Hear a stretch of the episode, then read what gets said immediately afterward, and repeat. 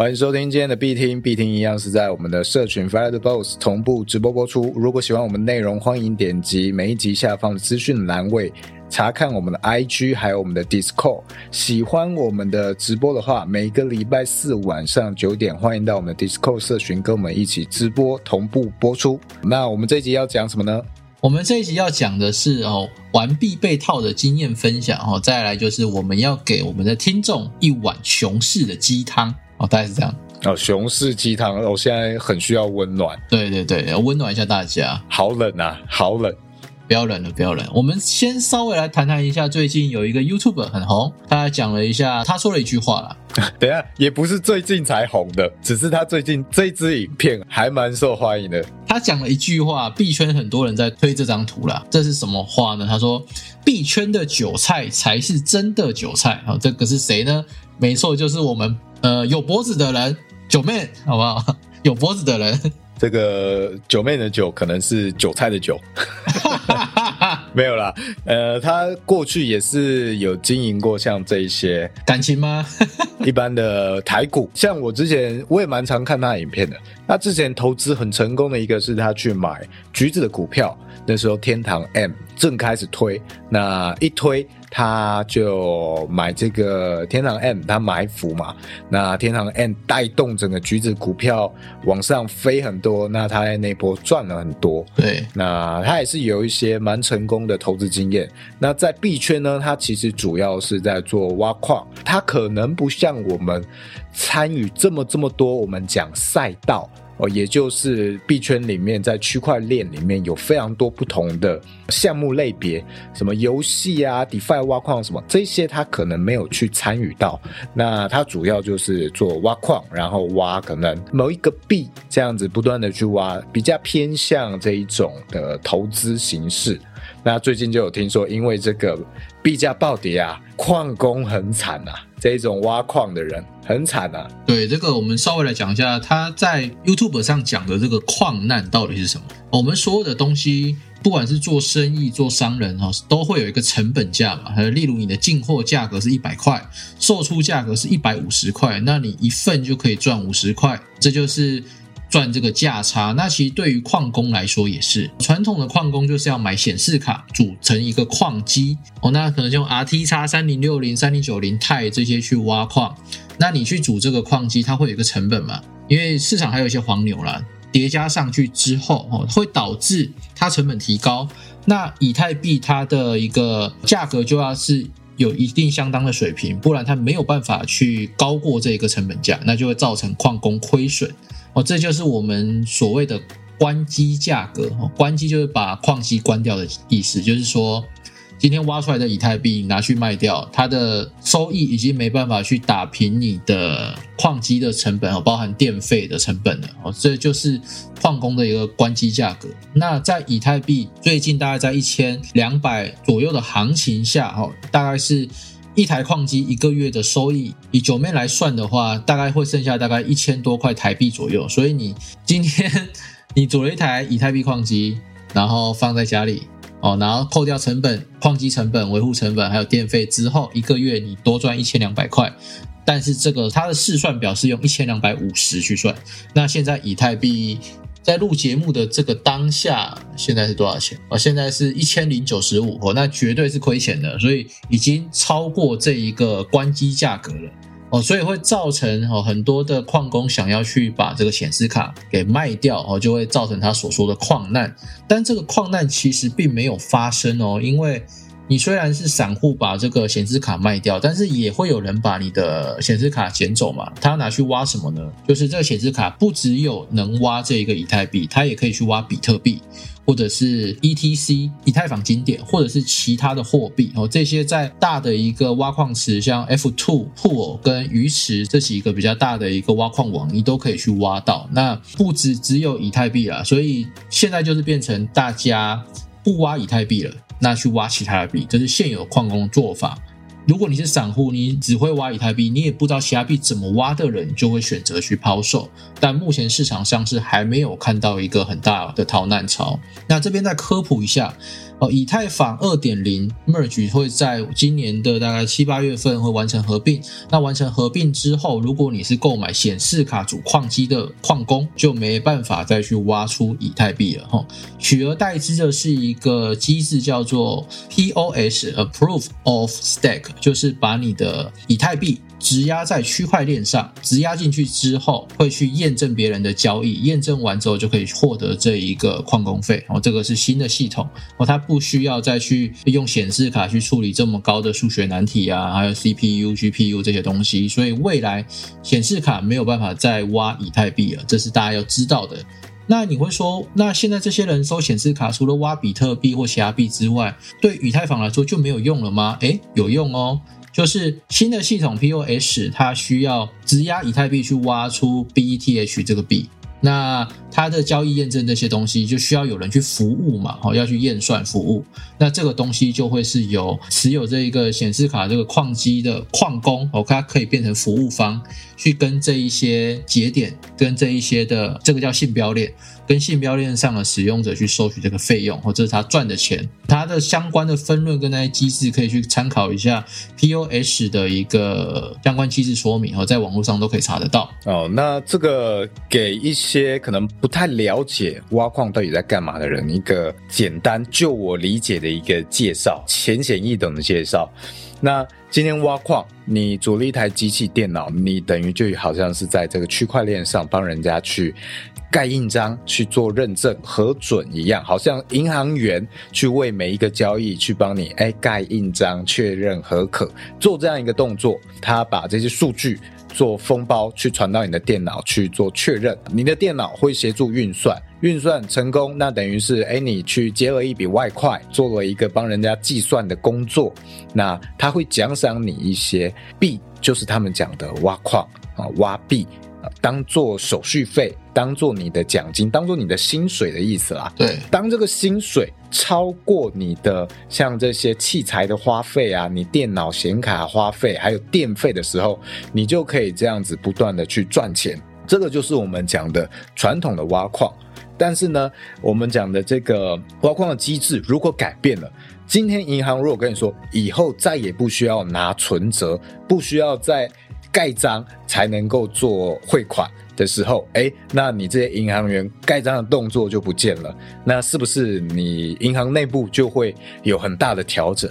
那这些矿机就有可能会面临这样的一个调整。那是什么样的调整？要去哪里？就要看未来的市场变化。也许你会有其他银行仍然在做这个动作，那你就要跑去那些银行。也就是说，你可能要去挖其他的币。有可能是这样一个状况，我自己没有做这些挖矿，但是有听过一些其他人的分享，说这个东西非常会受到政策与这个国家的环境而去调整哦，你随时要去做变动的，去找到更多的利润。例如以前很多人会在这个中国去做，因为中国的电费很多地方可能相对便宜，那地大又好去做这些东西，但是有一天他就碰到这个政策改变了。你知道中国政策一变的时候，那个是非常的有效率啊，非常快。哎，结果突然就是针对这些矿场去征收电费，一下成本它可能可能就增了好几成。这种时候就造成了政策之下的矿难逃难潮，就导致他们的厂可能要迁移之类的。那时候就很多人说，哎，要迁到非洲去啊，那边便宜什么了。那现在的情况呢，我就不知道。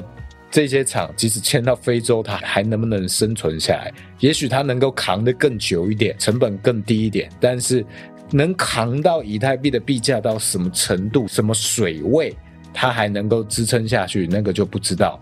其实这个就很像是我们现实生活中做任何的投资，你做了一个餐饮业的投资，结果哎遇到了一个疫情这种状况，大大冲击你的这个事业。你的人流、你的餐点，你生意很难做下去。这种状况，其实在投资领域也是很常遇到。你很难去预测这一些变化。那你到底要做什么样的应对？你要不要止损，或者是要不要见好就收？就看你个人的角色，也像每一笔的投资一样，甚至这些矿场，你把它当成一个大型长期的 game fight 去看，我觉得也是可以的。就是你的止损跟你的止盈到底要设立在哪里？跟生意一样，很难会有永远的一门生意啊，长久经营下去的。所以这个都是我们事先可能要去预想到的。对，那我稍微补充一下，我们火友提了几个问题。有人问说。那现在以太币币价下跌，有些人关机了嘛？他不挖了。那这样子链会发生什么事情？会不会没有办法运作？也就是说，如果没有人去维护这一个区块链的话，那以太链会不会出问题？哦，我可以跟你保证，绝对不会。因为以太币的算力是这样子的，它的算力是可以无限上升的。假设现在全世界只有一个人在挖矿，他挖出的区块奖励哦，全部都归他，有够爽。那现在有一千个人在挖矿，就是这一千个人分嘛，哦，所以你可以解读成增多周少。所以当今天有一样的周增越少的时候，它的收益会越大。所以今天如果大多数的人以太的挖矿机都关机了。那留下来的那些人，他可以分到的菜就变多了，然后他当然会继续选择维护喽。这个是我觉得它一个很特别的一个机制啦。所以有钱赚的地方就会有人待着嘛，所以会有一个平衡，因为分饼的人变少了。那这些人有钱去收矿机的，甚至是他在前几年就开始挖的人，他早就赚了一堆钱，他赚的这些钱可以供他在扛这一个新的显卡成本，然后包含可能两三年的营运成本，他都可以扛下来。那这些人就会是下一轮的赢家，所以现在就这些人在狙击这一些逃难的矿工，这是其中一个问题啊。下一个问题是有人问说，什么是拔插头？是矿场止损的意思吗？也就是说，他不挖了，哦，他关机了。他关机就是他不挖之后，他做了这个止损，他不知道熊市多久嘛，他可能没有办法说，哦，我这样挖每个月都亏损个五趴十趴，这样持续个一年两年，他撑不下去。啊，于是它止损关机了。那这边我也科普一下，我们的比特币大盘它的关机价格哈，我们不同的一个挖矿的机子，它有不同的关机价格。那这个关机价格最低的大概是九千七百块美金，也就是说，比特币如果跌到九千七百块，就会低于它去挖矿的一个成本。那这个是有个 range 的，然后不同的机种有不同的一个关机价格。那最低是九千七，再高一点的会到一万六千左右。所以你如果可以把这个作为比特币的抄底讯号的话，或许这是一个办法之一，就九千到一万六嘛。这个地方是我们矿工比特币矿工的一个关机价格。那这里面有什么样的机会？也许你是想要组机器的。对你来说，组电脑的人来说，那可能是一个不错的消息，就是原本缺货或者账很贵的显卡，可能会回归一个比较正常的价格，或者是正常的一个供需平衡，或者你能够接受这些矿场被日夜操劳的这些显卡，矿场关了之后，你要去便宜收五百收你的三零六零。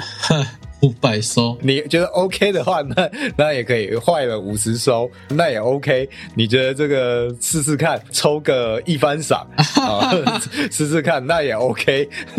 这一轮其实是 Gamer 的一个胜利啦，好不好？很多游戏玩家很想组三零九零钛，可是买不起，太黄牛了。对啊，哦，现在矿工抛售啊，就是我收三零九零钛了。像是这个设计师也很常有这样的需求，或者是剪辑师，还有跑三 D 渲染的人，都蛮多有这一类的显卡设备的需求。那这种时候，还还有动画师 啊，我们的这个设计师双儿，他说动画师也需要啊。哦，这种显卡之前都被矿工炒得很贵，需求太多了，买不到，哦，有钱也很难买。那现在。可能终于有机会回归一个比较正常的市场行情，这是一个比较好的消息啦。可能对圈外人来说，OK。那我们讲完矿难，然后最近的比特跟以太币都大跌。我们节目时间是六月十六号，比特币的价格大概是在我看一下多少。两万零九百八十二哦，差不多是在两万左右了。那有人去做技术分析，它的支撑位下面的强支撑在一万九千八百六十几哦，那你可以做个参考。那如果一万九千八百六十几跌破的话，我们可能一万五千件。那以太币其实从跌破一千四百之后，就是到七八百这个就是属于一个真空区了，好不好？就是一千四到七百这是一个真空区，因为七百到一千四在去年的牛市，它只花了一周就涨上去了，所以这边没有个支撑位。所以如果跌破一千四的话，那下去八百是非常有机会的，大家可以期待一下。为什么说期待一下呢？因为越便宜，我们买入之后，我们的成本越低嘛，那未来的预期利润、潜在利润就会变高，大概是这样子。那以太如果跌到五百块，那我们就麦当劳见，麦当劳见，好不好？麦当劳见，大家一起揪团，揪团去打工，揪团做汉堡，揪团做汉堡。去麦当劳不要做那个那个炸薯条的，尤其在有买一送一的时候，哇，有过痛苦的。呃，你是炸过是不是？我之前有朋友，大学的时候有朋友在麦当劳打工，哦，那时候很多买一送一，大概十年前吧。啊，那时候买一送一的时候，我每次去，那时候我的女朋友都要薯条要加大去盐，她就跟我说，她最讨厌有去盐的哦，因为有去盐的要另外分开炸，这样子他那个两笼在炸那个麦当劳的时候啊，变得是他没有办法大量生产哦。所以这边也呼吁大家，如果你如果你去麦当劳买薯条。啊，有买一送一的活动哦，帮一下麦当劳的可爱的员工，不要去演了，好吧？好了，我们进到下一个时事新闻好了。下一个时事新闻呢，是有一个美国的银行，他去随机采访一些投资者，那已经有买过加密货币的人，或是他是潜在的投资者，他是这种美股的投资者，他有在关注加密货币市场，但没有买过的人，那他去采访他们的意向。他们这些人里面有九成的人都表示，他们有打算在未来六个月以内去试着抄底加密货币。哦，这个是什么样的一个趋势或心态呢？干妈，你觉得这要怎么去看呢？呃，先这么说好了，如果市场上大多数的人还有钱抄底，那我们的熊市就还没到来。我的解读是这样。你要等整个市场的人都被套死，都没有钱之后，它才有可能会拉盘，因为你割肉了嘛，大致上这样了。但是大家也不要说太看好这篇新闻，说什么六个月以内啊，或是六月之后访谈有九十一趴的受访者在一年之内或六个月之内，他会想要购买比特币或以太币。我觉得这个讯号。代表的是市场还仍有信心，那市场仍有信心的情况下，就不会是我们一个大胆买币的一个时刻。这边来讲一下历年来的熊市币价回调幅度大概在哪里？比特币大概是八十三趴、八十四趴左右，以太币会从最高点回撤在九十四趴，也就是历年来的熊市的底部。假设以太币是一百块。那它的底部就是四块钱。那假设比特币的历年最高点是一百块，那熊市的底比特币就是多少钱？十七块钱，好不好？所以你可以简单的用一下比特币六万九千这个数字，好去乘以一下零点一七，一万一千七百三十哦。所以大有可为，就是这一轮的熊市的比特币的底哈，很有可能是在一万五千以下到一万一千这个附近徘徊。这是很有可能发生的。那以太币呢？以太币最高是四八六八，它会跌九十四趴嘛？剩下多少？哦，两百九十二，这什么东西？这是我们要去麦当劳的数字哎，怎么办？现在写履历。啊，对，这是历年的数据是这样，就是会跌八十三趴跟九十四趴了啊。那你们大家参考参考，好好不好？熊底在这里，好不好？熊底，我们社群下礼拜的会员课就是教大家写履历，呃，应征麦当劳，选我选我，我有丰富的这个被炒经历，被炒经历，被 BBQ 的经历。哦，所以我们也不要很轻易的去抄底这个东西，尤其在熊市里了。那我之前有说一千七我会抄底，那个情况是在牛市里面，因为牛市的反弹速度特别的快。像之前两千一的时候，我抄了一些，在三千五时候全部出掉了，这是一个有赚头，而且是它在一个月以内就从两千一变三千五。但是现在是熊市，幅度可能没有办法那么大。当然，熊市里也会有急涨跟急跌，这是它有的一个特性哦。因为一点风波就会比较敏感，币价会比较敏感。那这边也呼吁大家，如果你做合约交易的人哈，在熊市里杠杆不要开太大，三倍以上就很有危险了。呃，如果你还是想开杠杆哦，这边建议你不是投资建议，是一个心态建议，好不好？心态建议你开一倍到三倍，不要超过三倍。然后像在这样的情况下，就会常常看到有一些新的新闻是某一些。投资名人不是加密货币圈的，或者是知名企业家就会跳出来说加密货币是个骗局，这些新闻就会变得很多。干妈，你觉得这是什么样一个状况？我们要先了解媒体这件事情好吗？还记得去年二零二一年的时候，九月到十一月，那时候有非常多的媒体。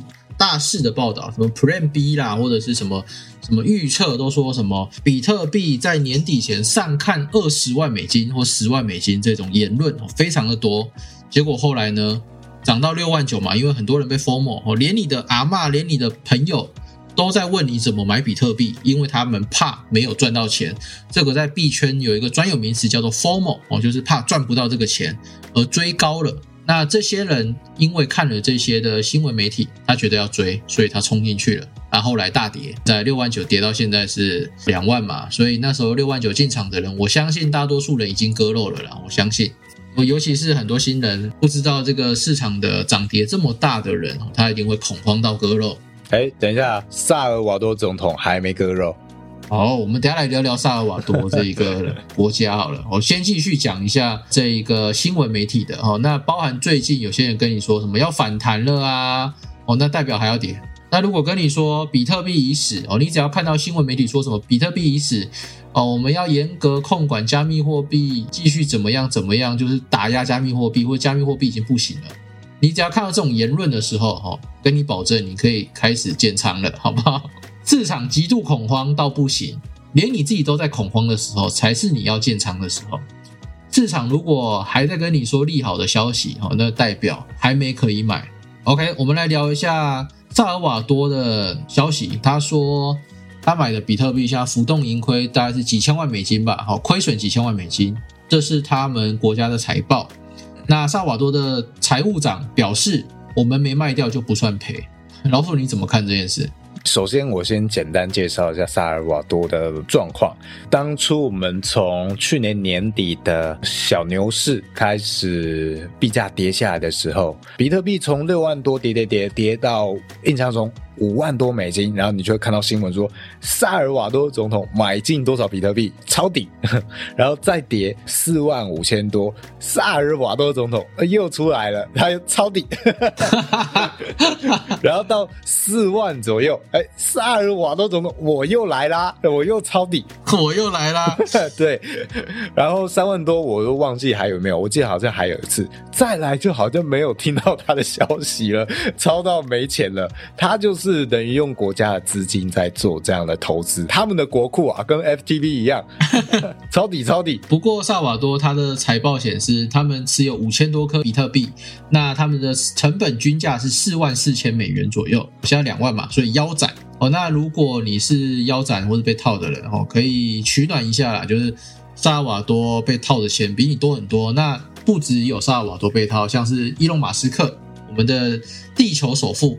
哦，还有我们的微策略，一些三线资本这些也都是被套的很多，尤其最近三线资本快要被清算了，再开杠杆啊。那这种情况下，呃，有个要预期就是，如果到了他过去曾经大笔买入的仓位，哎，价格如果回升到那个位置，他会不会去到货？这个是有一点要小心的。然后还有一个可能是，它的成本是在那个价位吗？啊，它中间。依然还可以去做一些小操作，去把它的成本洗下去哦。它有可能成本不是在那个位置，比那个位置更低也不一定哦。这是大家可能要去注意到的。应该这么说，就是你看到萨尔瓦多的财报，是他国家资金超了这个比特币平均成本四万四，然后有五千颗嘛，这是他公开的数字。那你觉得一个国家聪明的人这么多，财务长还有一些专门做交易的人？没有人会去帮他做摊平，或是分仓，或者做空吗？我觉得一定是有的啦。所以说不定他真的没有亏到浮动盈亏五千万，说不定他根本没亏钱，他还赚钱，因为他其他操作你是不知道的。那为什么会有其他操作我们不知道呢？因为区块链有个特性，就是用热钱包或者是中心化交易所的地址，这些都是属于匿名的，不知道谁是谁。真的，你不知道谁是谁的情况下，他到底有没有用其他的小账号、小地址去赚钱，我们没办法得知的。但我猜应该都没赔了。呃，如果他四万四，他买完比特币，他就开始做空哦，那去套保，或者甚至他开杠杆哦，那他是赚蛮多的。然后 两倍做空，然后他再涨回去的话，那他就真的赚超多。哎，那他这样真的是神操作。哎，他四万四，如果两倍杠杆做空到现在，哇，富有了啊！国家财富自由。他四万四跌到两万二就赚一倍嘛？那他做两倍做空的话，就是赚两倍嘛？国家人均 GDP 上升。对，那他如果这样套保的话，是赚多少钱？算一下，假设他是一千亿美，啊，他说他亏五千万美元嘛，那我们就算一亿美元，一亿美元的两倍，两倍是两亿美元。所以他如果在四万四有做空两倍套保的话，他现在是赚两亿美元哦，并不是你看到的亏五千万浮动盈亏哦，你觉得不可能？群友说绝对不可能嘛？那到底实际情况是怎样？不知道。总之，他不太可能做到这个程度，但他有没有做类似的事情，我们不知道。去洗掉它的成本，导致它的成本其实在一个更低的水位，搞不好在三万多，甚至在两万多哦，都是有可能的。哎，那你。误以为它的成本在四万四，然后你去小心翼翼说：“哎，那我在四万三我就止盈，我就建好就收好了。”哎，那他就狙击你，他就先到货把你去干掉。哦，这个都是很常会发生的状况。哎，我们插播一则新闻好不好？我们刚刚呃收到一张图片，是我们 Discord 社群的一个新人的图片。我们欢迎萨尔瓦多的总统加入我们 FTV 的 Discord 社群。没有啦，这个是我们火友做的迷因图啦。哦，他把那个我们邀请的那个名片，因为 Discord 社群有人进来会有一个邀请名片，他把那个图的头像改成萨尔瓦多总统，然后名字改成他的名字，超好笑。哦，这边补充一下，很多在币圈人其实不熟悉 Discord 这个东西，那是建议大家。如果你身在币圈的话，是建议你去了解一下，至少下载，然后加几个社群试试看的。因为这个东西目前来说，它还是跟 NFT 的联动验证最方便、最好用的一个平台。那它的功能就很像我们过去看到的这种论坛一样的功能。哦，它会比 FB 的社团或者是 Line 的这个粉丝团要功能强大非常多。如果你没有什么在用的话，也可以在资讯栏位点这个我们的相关链接啊，到 Discord 哎看一下，了解一下，熟悉一下。你未来很有可能要在这边挖很多第一手的消息资讯。没错，讲一下那个长期投资比特币、以太币是不是很笨，或者是钻石手真的赚得到钱吗？关于这件事情，我们来提供一些不同的看法。好，那我先讲我的看法好了。你从比特币或以太币的历史线图去看哦，大多数的时候，它只要到了一个 all time high，也就是说破了前高点。假设前一个高点是一千，那这一次 all time high 达到一千五，它破了前高嘛？哦，那它有。非常高的概率会在一个月以内下修二十到三十八以上哦，这是很有可能发生的。所以以这个历史的数据做回测来看的话，哦，如果你是今天有听到我们必听的投资人或者是短线操作者都好，如果你以后买币，然后它有碰到一个 all time high，也就是突破前高的情况的话。这边的数据显示了啊，你应该是要在一个月以内哦，在破欧泰海的时候把它清掉大多数的仓位。那如果你怕说欧泰海之后人往上突破一个新的、更新的一个高度的话，怎么办？哦，你可以把你的，例如你现在握有十颗比特币，那破欧泰海之后，你可以出新个六颗、七颗啊，至少你保本了嘛，也赚到钱了。那剩下的三颗就让它飞一下。这三颗如果比比特币还在往上涨的时候，你还是有东西卖嘛？那如果往下跌的话，你早就已经获利出场，你也不会亏到钱。我觉得这个是一个比较好的一个做法啦，跟大家科普一下。这个长期持有 Diamond Hand 在现在其实哦，以链上数据来看，并不是一个好事情。呃，就像去年五月十九暴跌在比特币到两万八嘛，哦，那你两万八买入了，哦，那你到十一月哦六万九千多的时候，你没有卖出。报到现在，你亏钱了，现在剩两万嘞，对不对？但我觉得这件事情其实还是要看你的投资周期到底有多长或多频繁。例如，如果我们今天回到过去，时光机做到二零一三年、二零一五年，然后你去买比特币，你说你用这样的方式去想要套利，去在高点售出，然后再低接回来，那个情况下可能并没有很适用。哦，你不如买了放在那边忘记这件事情，直到今天打开时光宝盒，然后打开来，哇 哇，那那个那个的价格价值是差异非常大，可能会远超过你当初二零一五年做这样频繁操作的人，他所收获的获利也不一定，所以还是要看你自己的投资的理念跟这个打算在这里收获的方式。有什么样的差异？每个人不一样啦。对，不过也要想一下，那个用对数回归这一个统计方法去看历史的一个突破新高的这一个斜率啊，在最早二零一三年一个牛市的时候，它的斜率可能是六七十趴以上哦，到现在已经变成非常趋缓了，从一个低点到高点的斜率哦，已经骤降到大概只有四十趴左右。哦，所以用这个斜率去看的话，你现在要握到它到欧台海的最高点，哦，你要经历过好几个欧台海到最高点的话，或许要三年到四年，甚至更长的时间才有办法到达这一个地方，因为斜率变缓了。那为什么斜率会变缓呢？因为加密货币的整体市值已经变大了，那比特币跟以太币的市值也变大了嘛。那在市值变大的情况下，它的币价浮动就会比较小哦，这是一个很简单的一个数学。那如果像当初十年前，比特币它的市值很小的时候，它要突破到新高，甚至到牛市的最高点泡泡才破掉的话，啊，所需的时间就很短。那所需的时间很短的话，它的斜率就会很陡，啊，就会六七十度以上。那现在只剩下三四十度左右。啊，如果你未来是要持有这个越来越大、总市值越来越大的这个加密货币的话，或许你可以考虑哦，现在已经没办法像以前这样子。持有的这么久，但是当然，你如果你不会做交易，你没有交易的一个技术，你还是想成为投资人的话，哦，就可以像刚刚老鼠讲的哦，你就是买着放着，忘了它，我忘了它，或许下一轮牛市你会看到一个奇迹，也说不定。对啊，而且到底是不是每一次都会这样子回撤？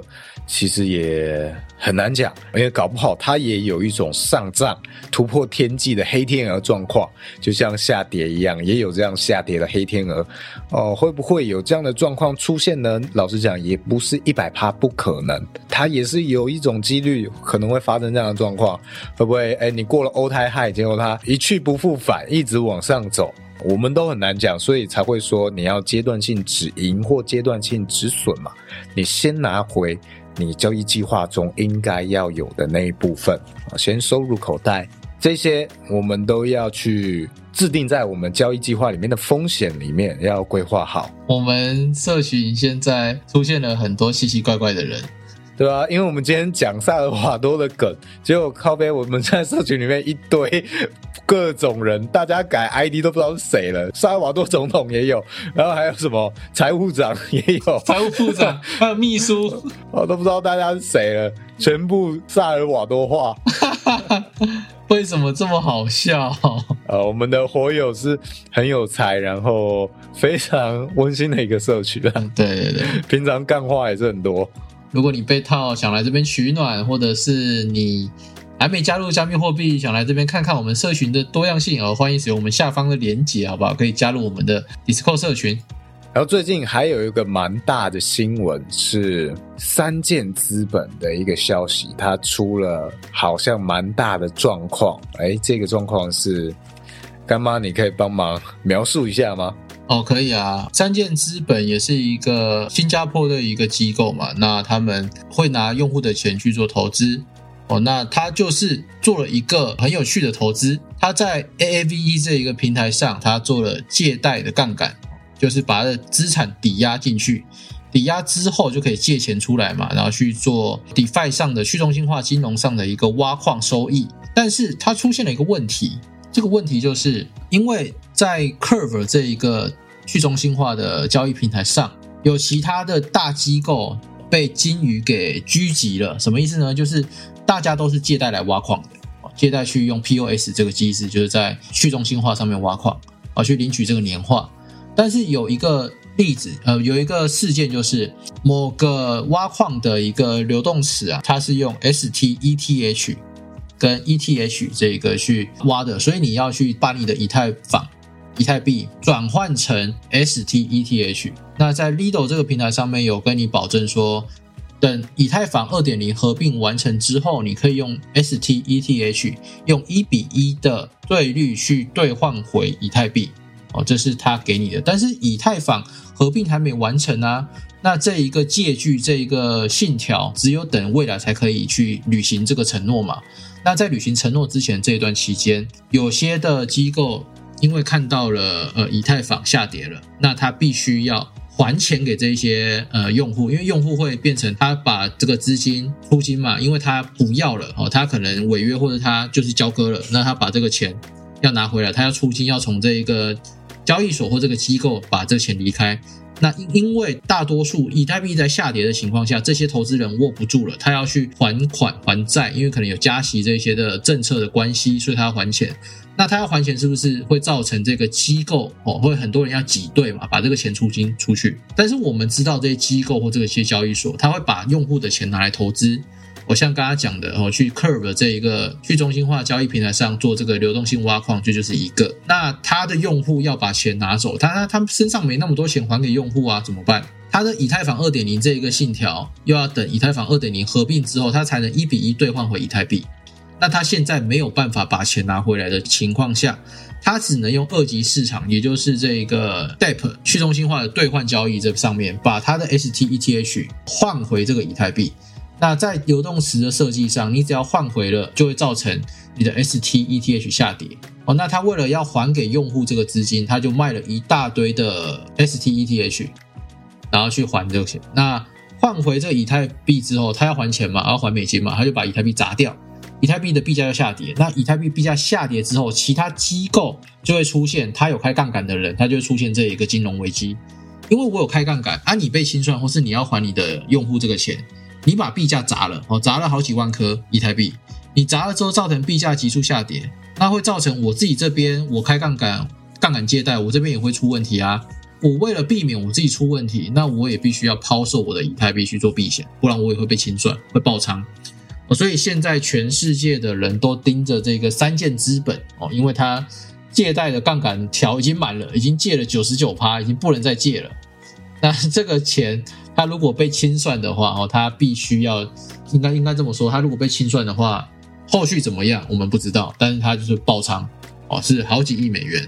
我稍微这边讲一下，他他如果被清算的话，哦，他的额度是四亿美元，他四亿美元会被清算哦，哦，这是他的财务危机，哦，所以他们最近吧，昨天几天前，哦，他三箭资本把一万七千七百八十枚的 STETH，他也换成了一万六千六百二十五枚。所以它也是亏损了一些去做这一个降低风险的动作，但是也很有可能，现在以太币只要跌破一千，大概在九百八十五附近，就会是三件资本的一个爆炸的一个价位。所以如果以太币现在持续走跌，跌到了一千以下，哦，三件资本拜拜，讲完了，大概是三件的一个故事。三件资本如果被清算，不是只有三件会爆炸哦，因为。大家讲过嘛，前面一个机构出现问题，是不是后面这个机构有贷款的、有借贷、有杠杆的也会出问题？那他今天爆仓了，他被清算了，哦，那会有更多的问题产生，就是后续会有更多的机构也被清算。那一连串的这个开杠杆的人全部被清算了之后，以太币很有可能就五百件、四百件、三百件，这都是有可能发生的。那我们是不是要讲一下，像在这样的情况下，我们要用什么样的心态去面对这样的市场呢？OK，啊，这也是我们今天最后一个要给大家打打鸡血哦，请大家喝碗鸡汤的一个讨论了啊，就是在熊市里面，我相信大多数的人都是很害怕的，不管是美股、台股还是加密货币，但是我这边觉得，其实年轻人更应该期待熊市的到来，胜过牛市哦。为什么呢？老鼠，你觉得为什么会说这句话？因为我有上车的机会哦，应该这么说啦。大牛市来了，比特币涨到六万九，你买入的人到现在是被套了。那从三万涨到六万九，你只赚了一倍多嘛？哈，就一倍多。那你在这种情况下，其实你赚钱机会相对的来说比较小。但是你的风险是比较高的，因为在牛市里面它会暴涨暴跌。当然熊市也有，但是牛市的涨幅速度跟跌幅速度不是你想象的那样子。像去年的五月十九哦，单日就下跌了大概五六十趴，比特币五六十趴哦，这个幅度是非常大的哦。所以我觉得啦哦，年轻人如果在熊市里面，或者说我们为什么要期待熊市呢？不然你要期待牛市吗？因为有熊市来，你才能低价购买这些货币啊，购买别人不要的啊。那你购买了哦，假设以太币哦，大家都算了，下一轮以太币的顶峰大概在一万到一万两千一颗左右，就是美金一万到一万两千一颗。那现在是一千一嘛？那假设它跌到四百，你真的抄底的话呢？你看啊，假设你以太币买了三千的人，涨到一万二，你只赚了四倍。但就现在一千来看哈，一千左右涨到一万一、一万二，你是赚了十一倍或十二倍。那如果是四百呢？你赚的是二十几倍，对吧？接近三十倍。所以我们更应该期待的是。我们在熊市的底部去买入货币哦，等待下一轮牛市开启之后，我们去赚这一个牛市的财富。所以我这边有一句话是这么说的哦：熊市囤币，牛市卖币。所以我们应该在熊市买币，而不是在牛市的时候买币。这是我觉得可以给大家打打鸡血的。那熊市你不知道底在哪的也没关系哦，你就算好你每个月可以定期定额的资金，例如五千块台币、一万块台币。哦，那你每个月就固定买这些货币，就固定买这个以太币、比特币，或者是持有这个美金稳定币也都可以。那如果你持有这些货币，你也不打算做交易，怎么办？这边再提供一个方法，不管你是买比特币、以太币，还是 USDT、USDC 这些货币，你都可以使用我们在这期节目下方提供的这一个 FTX 的邀请注册码。哦，注册之后，哦，你可以去下载他们的 App。把这些你购买的加密货币放在里面，它会自动帮你做一个，如果你是一万美金以下，它会自动帮你做年化率八趴的一个储蓄哦，你会有这个利息哦。假设你今天储存是一千块美金那一年就会给你八十美金嘛，大概是这样子。所以那如果超过一万以上的美金的话，就是会线性的下降，不会是八趴，但是。一万以下，相信大多数人都是可以接受这一个八趴的一个活存的。那这个钱也是你随时可以提出来，所以我觉得你现在可以做的一个策略就是定期定额购买比特币或以太币，那再把这些货币储存到 FTX 交易所所提供的这一个八趴活存里面，哦，去享有这一个呃复利。那你享有这个复利之后，等到未来可能一年、两年，甚至三年、四年，下一轮的牛市开启之后，哦，那你。这些在熊市里囤的这些币，就会是你未来的财富。那我觉得，其实大家对于这个币价下跌要购买，尤其是圈外人最大的一个疑虑，可能是：哎，要怎么样才知道它还有可能才会再升回来？因为我是圈外人嘛，我可能对这个东西没有这样的一个信心。尤其是对，呃，我们不是讲这些小币，而是比特币和以太币。我要怎么样有一个信心，这个东西未来是真的还会再涨回去，而不是会就这样一直下去归零呢？这么说啦，一句话这么说的。呃，在澳门呢，赌场有没有关门？或者是凤凰城赌场有没有关门？没有关门吗？我我要讲的意思就是，赌场永远不会关门，没有关门的这一天。所以不要听什么比特币、以太币要死去了。我可以跟大家讲，知名的报章、杂志、新闻媒体。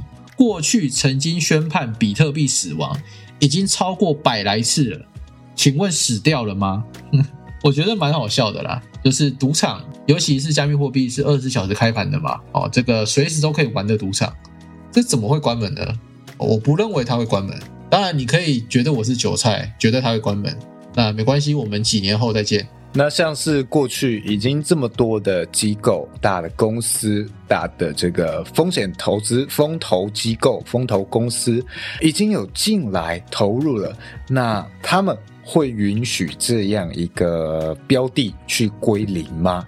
这可以思考看，或者是今天在这样一个状况真的跌跌跌跌到一个非常低的状况之后，他们是怎么样一个心态？哎，刚刚你觉得我们可以怎么样去猜测这些机构的心态？当币价一直跌跌跌跌下去，那其实已经在之前就已经有投资啊，在这个市场里面不断去操作的机构、风投公司，他们会允许这个价格真的归零吗？当然不会允许啊！现在就是比谁先握不住啊！你握不住我还有钱，你砸下去我就抄底嘛，大概是这样子吧，我觉得是这样子啊。然后为什么你要把你的名字改成伊隆马斯克啊？我们在社群里就是各种呃，大家换名字，现在谁都不知道谁是谁了。然后小俊为什么要把你的名字改成比尔盖茨，然后还换了一个老头的？你的那个什么感情经营状态就已经为零了，你还要换一个老人家，到底在干嘛？哎，刚你回答完了吗？啊，我讲完啦，你刚没有听到是不是？有有有有听到，只是突然切入到这个社群，哇，又被一波带走注意力了。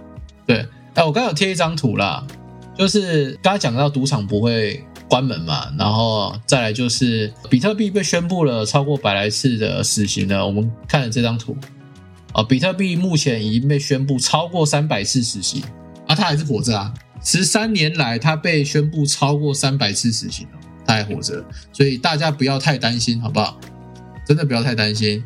那如果你发现哦，某一集的必听我们没有更新了，那可能是我们我们宣被宣布死刑，我们被宣布死刑，因为比特币死刑 关机了，去麦当劳找我们。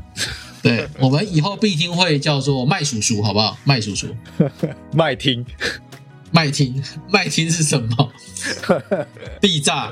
我们在这个素食店开启第二人生，啊，都有可能啊。反正这个就是我们大家不用太担心啦。那维持自己的投资策略，然后去增加，尤其在这个熊市啊，去磨练自己的知识，累积自己的经验，在适当的时机去找到入场的点。好，那你在这几年，不要说这几年啦，就是你能够熬过这个熊市，呃，然后迎来下一个牛市，你会比大多数的人赚到更多的利润。那你原本已经套牢的人呢，你在这个熊市能够活下来，活到下一个牛市，你也可以补足你原本损失的这些东西。啊，这个是共勉之啊，打这个鸡血，喂大家喝一点鸡汤。总之，这就是大家可以参考看看这一集主要的内容啦。那一样有更多资讯想要参考的，都欢迎点击我们下方的资讯栏位。这一集大概就是这样。哎，等下等下，补充一下，我们六月二十三号晚上九点，六月二十三号晚上九点，我们的第三波的 NFT 公售哦即将到来，到时候的 B T 也会录关于我们社群未来的发展方向，还有一些我们的 N A 哦，你可以在这一个 B T 的直播。问我们你关于 FTB 想知道的任何问题，那也欢迎大家去我们下方链接去参考我们的官网，我们官网会有很详细的我们的整个发展路线图的一些介绍，好不好？好，没问题，那就大家下一集见啦。OK，下一集见。